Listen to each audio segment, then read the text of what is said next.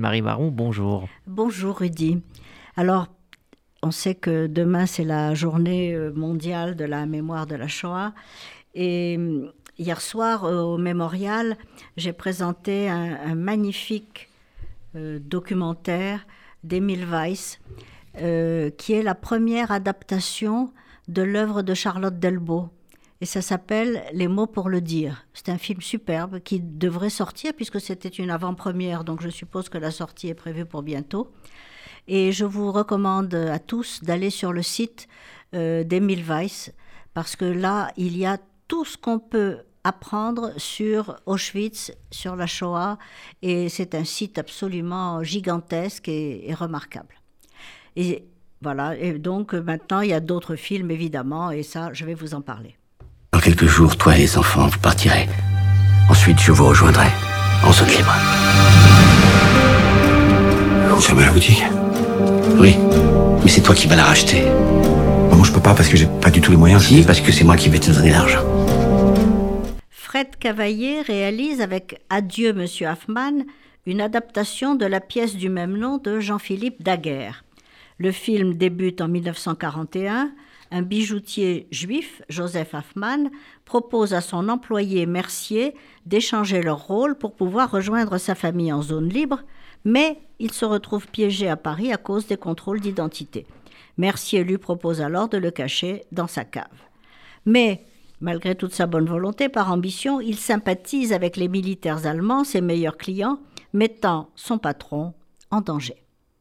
Entre un Gilles Lelouch étonnant et un Daniel Auteuil parfait, Sarah Giraudot fait preuve d'une très grande sensibilité dans le rôle de l'épouse de Mercier et arrive véritablement à nous émouvoir par son personnage effacé mais déterminant dans l'économie du scénario.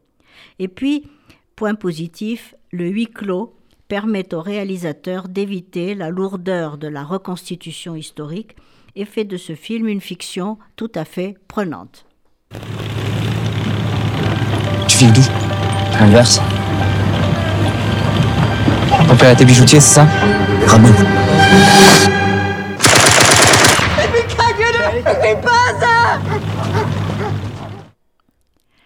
Les leçons persanes de Perelman, de Vadim Perelman, malgré un scénario inventif et plein de surprises, tombent malheureusement dans le piège de cette reconstitution historique du camp de concentration d'Auschwitz, ce qui est toujours gênant, périlleux, à la fois sur le plan de la mise en scène et sur le plan éthique. En 1942, dans la France occupée, Gilles est déporté dans un camp en Allemagne. Juste avant de se faire fusiller, il échappe à la mort en jurant aux soldats qu'il n'est pas juif mais persan. Ce mensonge le sauve momentanément puisque l'un des chefs du camp souhaite apprendre le farsi. Certaines images, certains mouvements de caméra de ce camp et de, des monceaux de cadavres sont carrément indécents.